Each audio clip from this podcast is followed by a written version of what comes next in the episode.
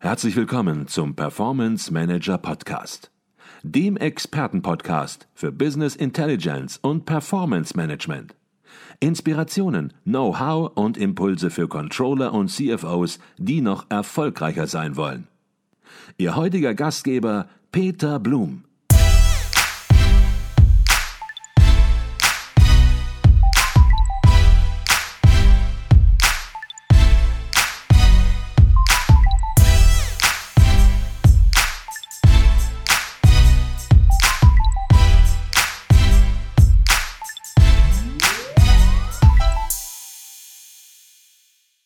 Herzlich willkommen im Performance Manager Podcast. Mein Name ist Peter Blum. Jedes Jahr im Herbst wird der ICV Newcomer Award verliehen. Anliegen dieses Preises ist es, den akademischen Controller Nachwuchs zu fördern sowie innovative Ideen von der Hochschule in die Controlling-Praxis zu überführen. Und ich begrüße jetzt bei uns im Podcast eine Preisträgerin des Jahres 2021. Sie ist Studentin an der Dualen Hochschule Baden-Württemberg und hat mit ihrer Bachelorarbeit den zweiten Preis des ICV Newcomer Awards 2021 gewonnen. Herzlich willkommen bei uns im Podcast und Gratulation zu dieser tollen Auszeichnung, Helen Denninger. Vielen herzlichen Dank. Dankeschön. Der Professor Dr. Roman Steu als Betreuer der Arbeit, der kann leider heute nicht bei uns sein, aus gutem Grund. Er lässt sich entschuldigen, aber natürlich immer dabei die Jury des ICV Newcomer Awards vertreten durch die Vorsitzende der Jury, Professor Dr. Nicole Jekel, Professorin für Controlling an der Beuth Hochschule für Technik in Berlin und Christina Keindorf von der Deutschen Bahn AG. Frau Keindorf, fangen wir bei Ihnen an. Die Jury hat die Bachelorarbeit von Frau Denninger mit dem Titel Moderne Budgetierung agil gestalten am Beispiel der Magna Automobilzulieferergruppe mit dem zweiten Platz beim ICV Newcomer Award ausgezeichnet. Was ist für Sie das Besondere an dieser Arbeit? Mhm. Das Thema Planung und Budgetierungsprozess ist ja jetzt nicht so neu. Das heißt, wir hatten auch in der Vergangenheit äh, häufig Arbeiten, die sich mit diesem Thema auseinandergesetzt haben. Und wenn man sich so Unternehmen anschaut und selbst mal reflektiert im eigenen Unternehmen, ist das auch gar nicht verwunderlich, weil man sich, glaube ich, relativ viele Zeit des Jahres damit verbringt, mit Planung und Budgetierung sich auseinanderzusetzen. Hier oder da mit mäßigem guten Erfolg. Ähm, trotzdem ähm, begleitet das unsere Arbeit und ähm, das, was sehr innovativ war an der Arbeit von Frau Denninger, ist, dass sie nicht einfach sich nur mit den klassischen Instrumentarien der Planung wie Kostenstellen oder Kostenartenrechnung auseinandergesetzt hat, sondern das Thema aus einem anderen Blickwinkel betrachtet hat, aus der Perspektive des Kunden, aus der Perspektive des Geschäftsmodells, der Geschäftsprozesse im Unternehmen und vor allem aber auch den menschlichen Faktor einbezogen hat. Also welche Rolle spielen eigentlich die einzelnen Stakeholder in diesem Prozess? Und das für uns sehr, sehr anschaulich dann auch übertragen hat auf ähm, die Prozesse im Automobilzulieferer Magna. Mhm. Ähm, und ähm, ja, diese Kombination uns am Ende einfach ähm, dazu bewogen hat, den zweiten Platz. Mhm.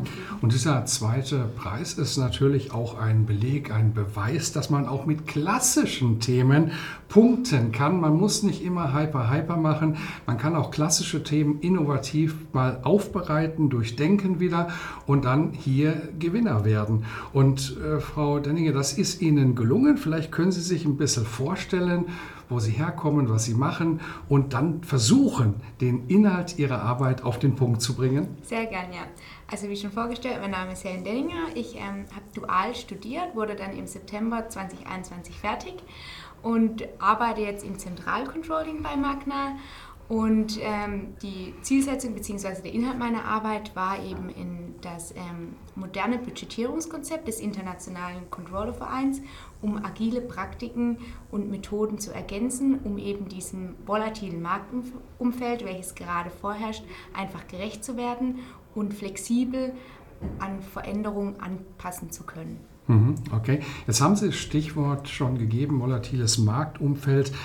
Wird Planung nicht eigentlich immer schwieriger? Man weiß morgen schon überhaupt nicht mehr, was man gestern für Voraussetzungen hatte.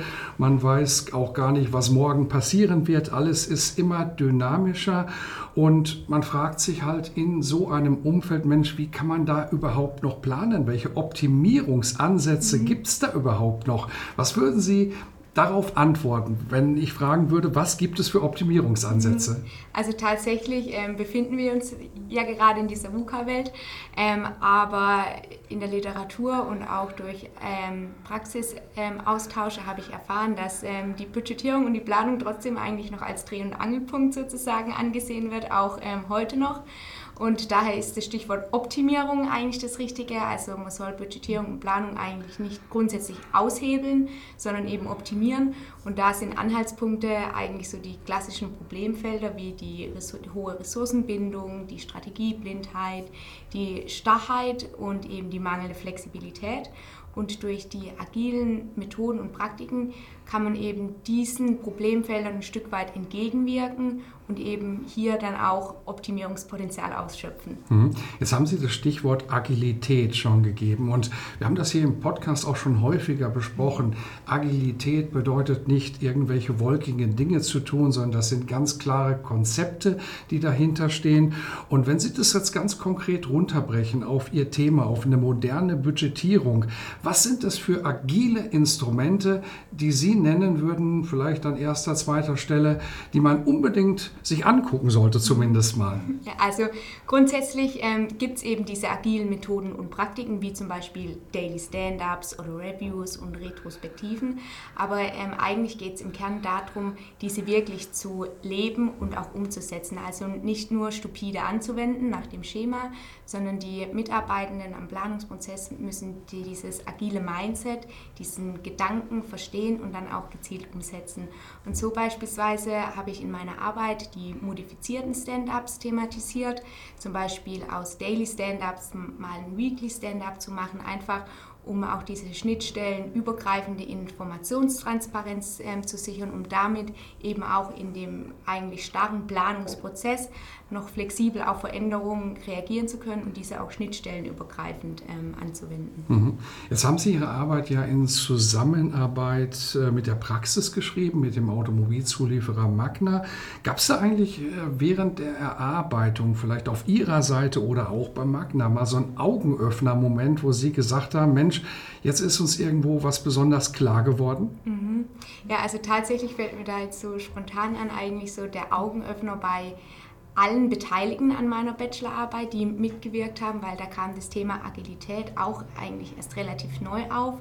Und es war einfach schön zu sehen, wie dadurch das Interesse von denen geweckt wurde und auch zu tollen Dialogen ähm, dann geführt hat, auch untereinander. Also dieses Interesse an sich, an dem innovativen Thema der Agilität.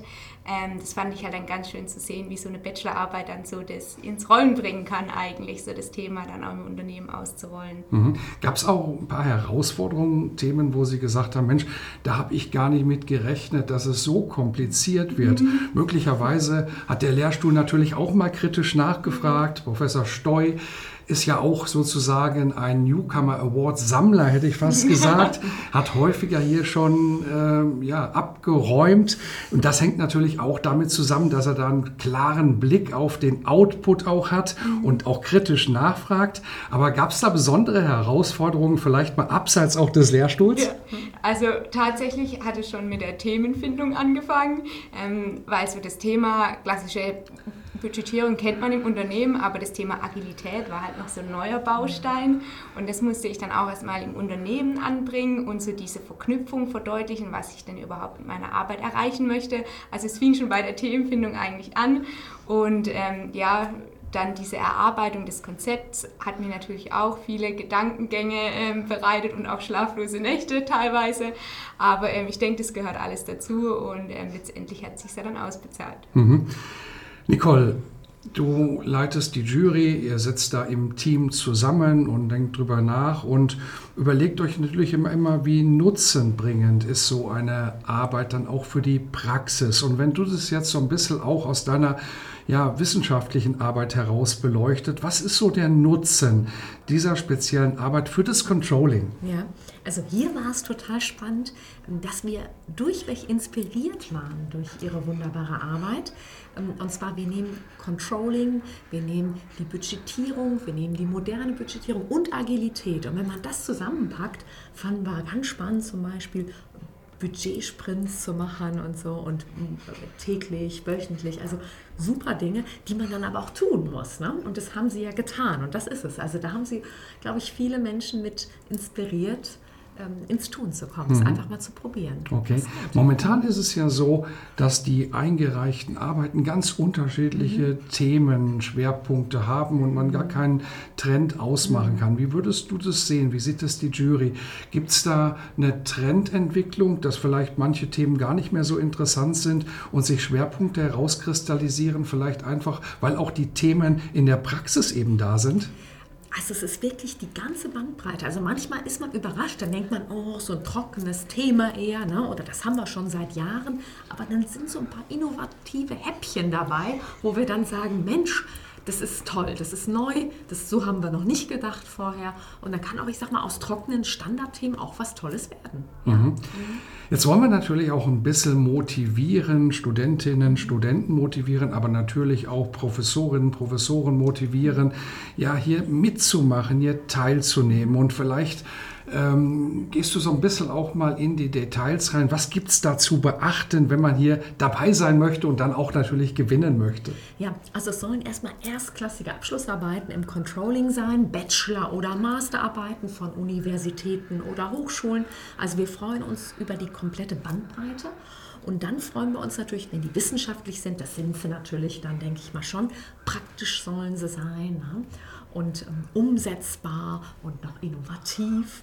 Und dann überlegen wir immer, so dass das, das Quäntchen ist dann so der fünfte Punkt, auf einem Kongress wäre das so ein Bringer, dass man sagt, ja Mensch, da gehe ich auf diesen Kongress hin. Also wenn das so Kongresstauglichkeit und äh, dass man es so spannend halt macht. Ne? Und mhm. dann sind das ganz tolle Arbeiten.